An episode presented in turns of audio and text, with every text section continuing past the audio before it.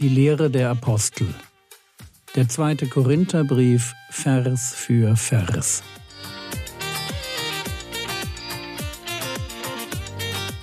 Theologie, die dich im Glauben wachsen lässt, nachfolge praktisch dein geistlicher Impuls für den Tag. Mein Name ist Jürgen Fischer und heute geht es um 2. Korinther Kapitel 5, Vers 18 bis Kapitel 6, Vers 1. Wir waren bei dem Gedanken stehen geblieben, dass wir als Christen eine neue Schöpfung sind. 2. Korinther Kapitel 5, Vers 18 Alles aber von Gott, der uns mit sich selbst versöhnt hat durch Christus und uns den Dienst der Versöhnung gegeben hat. Jetzt kommt der Wechsel von Gott zu dem Dienst der Apostel. Wer Gottes Liebe erkennen möchte, sieht diese Liebe im Missionsdienst der Jünger Jesu. Wenn es hier heißt alles aber, dann ist das ein Rückblick auf die neue Schöpfung, die ganz und gar Gottes Werk ist. Wir müssen das gut verstehen. Versöhnung beginnt exklusiv auf Gottes Seite. Durch Jesus Christus hat er die Welt mit sich versöhnt.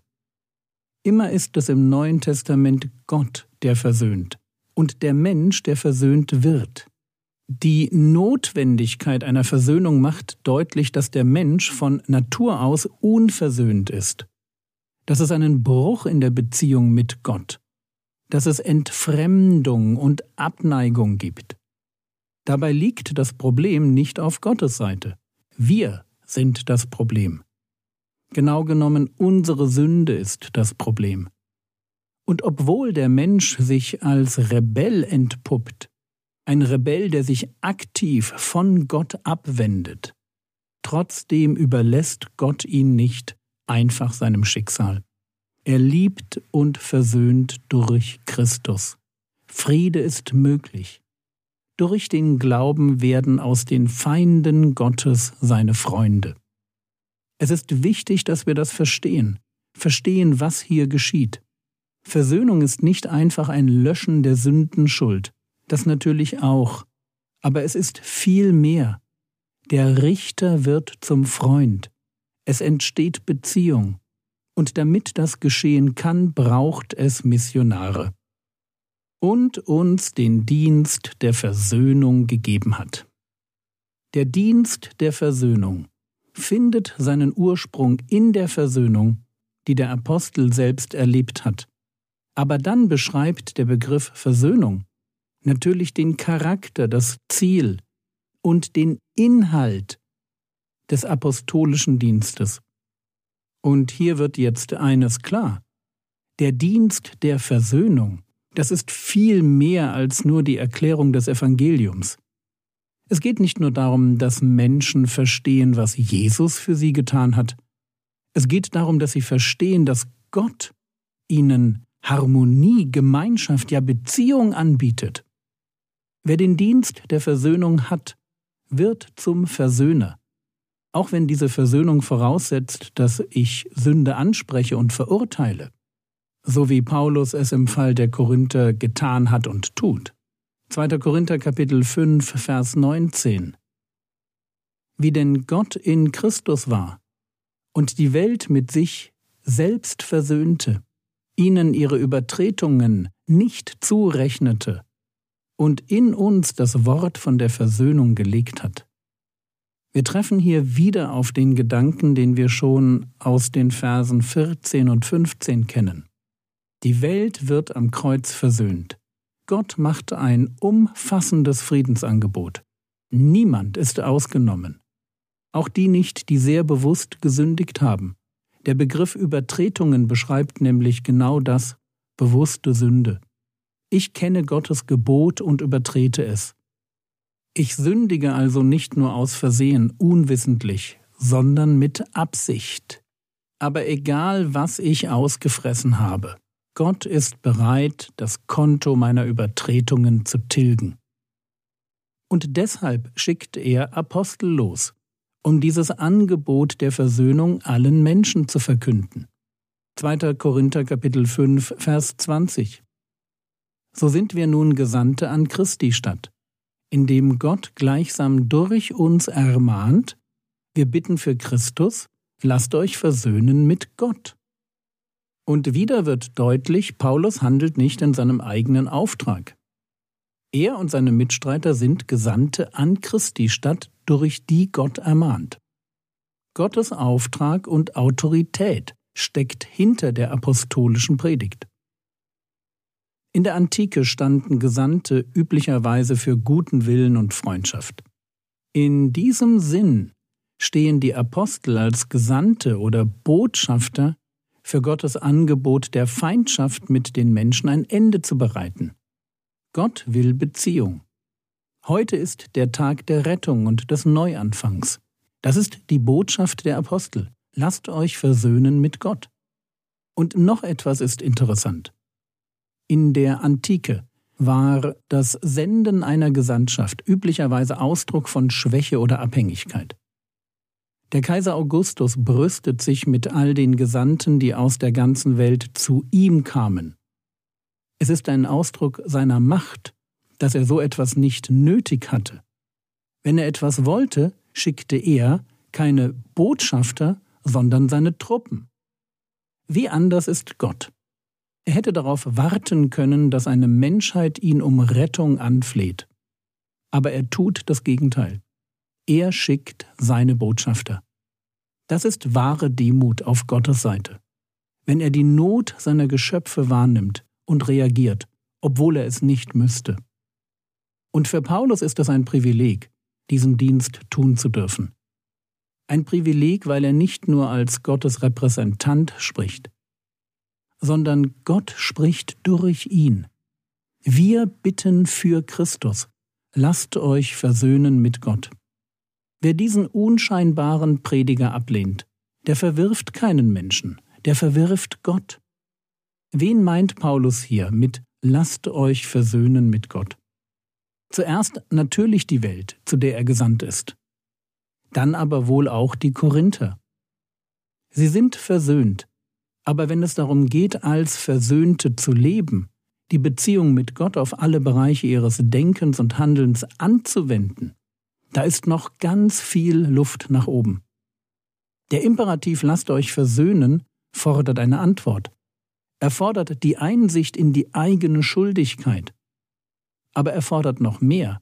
Er fordert, dass ich mein Leben neu ordne. Es geht darum, mein Leben um die Versöhnung herum neu auszurichten, weil es nämlich Versöhnung ist mit Gott. Und es ist die Aufgabe der Kirche, dafür zu sorgen, dass Menschen genau das erleben. 2. Korinther Kapitel 5, Vers 21 Den, der Sünde nicht kannte, hat er für uns zur Sünde gemacht, damit wir Gottes Gerechtigkeit wurden in ihm. Jesus ist der, der Sünde nicht kannte, weil keine Sünde in ihm war. 1. Petrus Kapitel 2, Vers 22 der keine Sünde getan hat, auch ist kein Trug in seinem Mund gefunden worden. Und genau der, der keine Sünde getan hatte, der wurde zur Sünde gemacht. Man kann hier überlegen, ob man das Wort Sünde, Harmatia, wie es in der Septuaginta nicht unüblich ist, mit Sündopfer übersetzt. Das wäre möglich, wäre aber für das Neue Testament einmalig. Besser ist wohl hier an Galater Kapitel 3, Vers 13 zu denken. Galater Kapitel 3, Vers 13 Christus hat uns losgekauft von dem Fluch des Gesetzes, indem er ein Fluch für uns geworden ist. Denn es steht geschrieben, verflucht ist jeder, der am Holz hängt. Der Herr Jesus erleidet die Konsequenzen unserer Sünde. Der ohne Sünde wird wie ein Sünder behandelt stirbt, entfremdet von Gott und erlebt Gottes Zorn. Er ist für uns als unser Repräsentant zur Sünde gemacht worden. Er wurde unser Stellvertreter. Es war ein realer Transfer von Sünde und Fluch. Er hängt, wo wir hätten hängen sollen. Im jüdischen Opferwesen musste das Tier, das für die Schuld eines Menschen stirbt, heilig und ohne Fehler sein. Und genau so war es auch mit dem Herrn Jesus. Er wird zur Sünde. Auf ihm liegen unsere Übertretungen. Aber wir bekommen Gottes Gerechtigkeit. Nicht einfach so, sondern als solche, die in ihm sind. Gott spricht nicht einfach alle Menschen frei, sondern nur die Gläubigen, die, die durch ihr Vertrauen auf das Kreuz, durch ihren Glauben Teil der Gemeinschaft derer geworden sind, die in Christus sind. Wer zum Sohn gehört, der ist durch den Sohn gerecht gemacht. 2. Korinther Kapitel 5 Vers 21 Den der Sünde nicht kannte, hat er für uns zur Sünde gemacht, damit wir Gottes Gerechtigkeit wurden in ihm. Wir sind Begnadigte, von Gott Gerechtfertigte. Und deshalb warnt Paulus auch, 2. Korinther Kapitel 6 Vers 1, als Mitarbeiter aber ermahnen wir auch, dass ihr die Gnade Gottes nicht vergeblich empfangt. Paulus ist Mitarbeiter Gottes. Er setzt fort, was Gott selbst durch den Sohn angefangen hat. Und ermahnt die Korinther. Er ermahnt sie, die Gnade Gottes nicht vergeblich empfangen zu haben. Das ist ein Gedanke, den wir schon aus dem ersten Korintherbrief kennen. Dort bezieht Paulus die Warnung explizit auf sich. Da heißt es 1. Korinther Kapitel 15 Vers 10 Aber durch Gottes Gnade bin ich, was ich bin, und seine Gnade mir gegenüber ist nicht vergeblich gewesen sondern ich habe viel mehr gearbeitet als sie alle. Nicht aber ich, sondern die Gnade Gottes, die mit mir ist. Gnade ist dort nicht vergeblich, wo sie mein Denken und Verhalten prägt.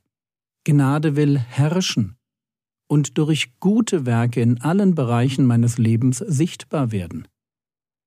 Und deshalb ist das hier auch eine Warnung an die Korinther und an alle Christen.